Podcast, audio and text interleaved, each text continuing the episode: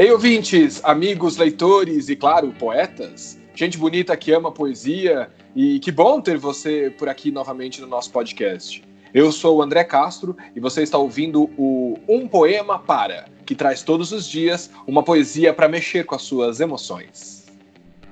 Olá, e eu sou Olga De Favari e é muito bom ter você por aqui mais uma vez com a gente. E hoje nós vamos ler para vocês e apresentar, para aqueles que ainda não conhecem, claro, mais um poeta sugerido pelos nossos amigos ouvintes que interagem com a gente nas nossas redes sociais. O poeta de hoje foi indicado por Edu Aguini. O Edu nos indicou a leitura de Tiago Melo, mais um importante poeta para enriquecermos o nosso repertório. E quem está com a gente desde o começo já conheceu muitos poetas e aprendeu bastante por aqui, né, André?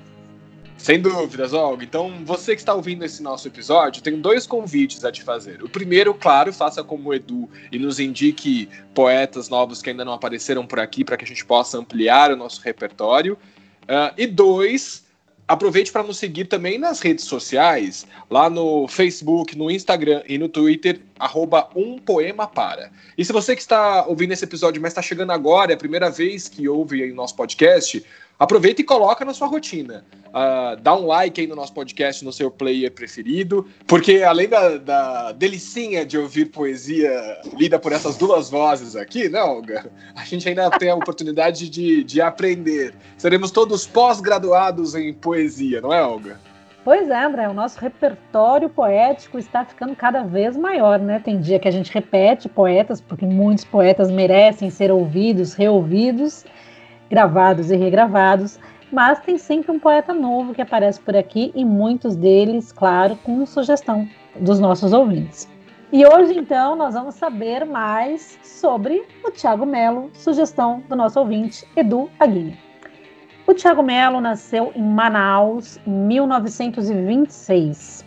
Depois veio para o Rio de Janeiro e em 1950 ocorreu a publicação de seu poema tenso por meus olhos na primeira página do suplemento literário do jornal carioca Correio da Manhã. No ano seguinte, ele publicou Silêncio e Palavra, seu primeiro livro de poesia. O Tiago Melo dirigiu o Departamento Cultural da Prefeitura do Rio de Janeiro em 1957. E entre os anos de 59 e 60, ele foi adido cultural na Bolívia e no Peru. No período de 61 a 64, trabalhou como adido cultural em Santiago, no Chile, mas foi afastado do cargo por acolher refugiados brasileiros em sua casa, contrariando a orientação dos militares.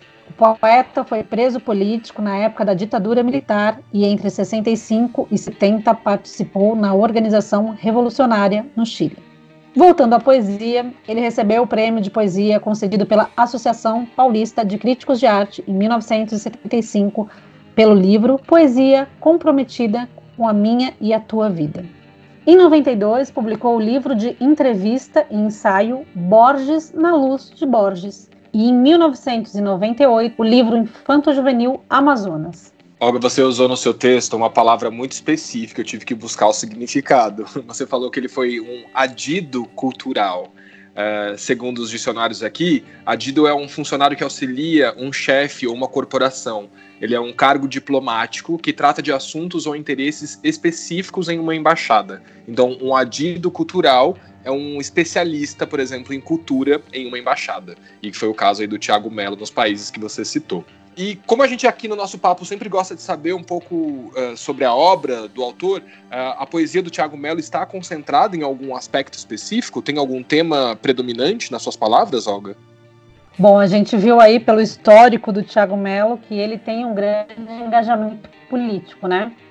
É, ele participou dessa organização revolucionária no Chile, ele foi preso na época da ditadura porque contrariou a orientação dos militares, acolhendo refugiados na sua casa. Então, claro que a poesia do Tiago Melo está muito marcada pelo engajamento político e pela preocupação social, características que também estiveram presentes nas suas crônicas. Bom, vamos então conhecer a poesia de Tiago Melo. Vamos ouvir Os Estatutos do Homem. André, o Edu, nosso ouvinte, nos indicou o poeta Tiago Melo, mas eu escolhi, por conta própria, a poesia Os Estatutos do Homem, que eu acredito que tem muito a ver com essa descrição que a gente fez aí do poeta. E esse poema, ele escreveu, ele dedicou ao jornalista Carlos Heitor Coni, jornalista muito importante brasileiro, que faleceu há pouco tempo. Esse poema foi escrito em Santiago, no Chile, em abril de 64. A gente sabe bem, aqui no Brasil, o que representa essa época, abril de 64. Um mês e um ano muito marcante para a história política do nosso país. O poema foi publicado no livro Faz Escuro, mas eu canto, porque amanhã vai chegar. André, acho que é importante a gente falar um pouquinho desse poema, né? Porque ele é um poema que ele até tem um formato diferente.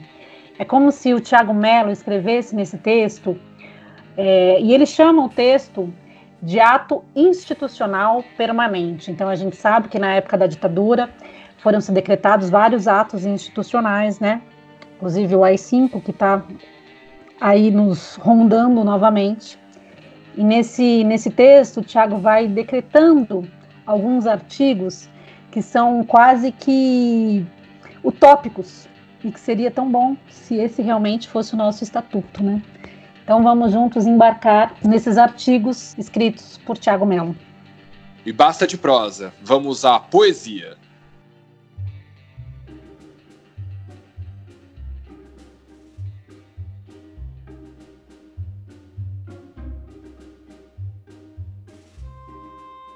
Artigo 1. Fica decretado que agora vale a verdade, que agora vale a vida, e que de mãos dadas trabalharemos todos pela vida verdadeira. Artigo 2. Fica decretado que todos os dias da semana, inclusive as terças-feiras mais cinzentas, têm direito a converter-se em manhãs de domingo. Artigo 3. Fica decretado que, a partir deste instante, haverá gerações em todas as janelas, que os girassóis terão direito a abrir-se dentro da sombra e que as janelas devem permanecer o dia inteiro abertas para o verde onde cresce a esperança. Artigo 4 Fica decretado que o homem não precisará nunca mais duvidar do homem, que o homem confiará no homem, como a palmeira confia no vento, como o vento confia no ar e como o ar confia no campo azul do céu. Parágrafo único. O homem confiará no homem, como um menino confia em outro menino. Artigo 5 Fica decretado que os homens estão livres do jugo da mentira. Nunca mais será preciso usar a couraça do silêncio, nem a armadura de palavras. O homem se sentará à mesa com seu olhar limpo porque a verdade passará a ser servida antes da sobremesa. Artigo 6. Fica estabelecida durante dez séculos a prática sonhada pelo profeta Isaías. E o lobo e o cordeiro pastarão juntos, e a comida de ambos terá o mesmo gosto de aurora. Artigo 7. Por decreto irrevogável fica estabelecido o reinado permanente da justiça e da claridade. E a alegria será uma bandeira generosa para sempre desfraudada na alma do povo. Artigo 8. Fica decretado que a maior dor sempre foi e será sempre não poder dar-se amor a quem se ama, e saber que é a água que dá à planta o milagre da flor. Artigo 9. Fica permitido que o pão de cada dia tenha no homem o sinal de seu suor, mas que, sobretudo, tenha sempre o quente sabor da ternura. Artigo 10.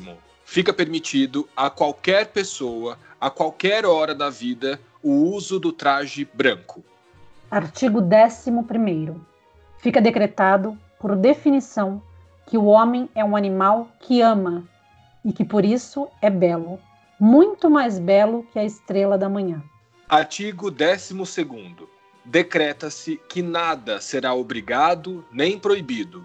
Tudo será permitido, inclusive brincar com os rinocerontes e caminhar pelas tardes com uma imensa begônia na lapela. Parágrafo único. Só uma coisa fica proibida: amar sem amor. Artigo 13. Fica decretado que o dinheiro não poderá nunca mais comprar o sol das manhãs vindouras. Expulso do grande baú do medo, o dinheiro se transformará em uma espada fraternal para defender o direito de cantar e a festa do dia que chegou. Artigo final. Fica proibido o uso da palavra liberdade, a qual será suprimida dos dicionários e do pântano enganoso das bocas. A partir deste instante, a liberdade será algo vivo e transparente, como um fogo ou um rio, e a sua morada será sempre o coração do homem.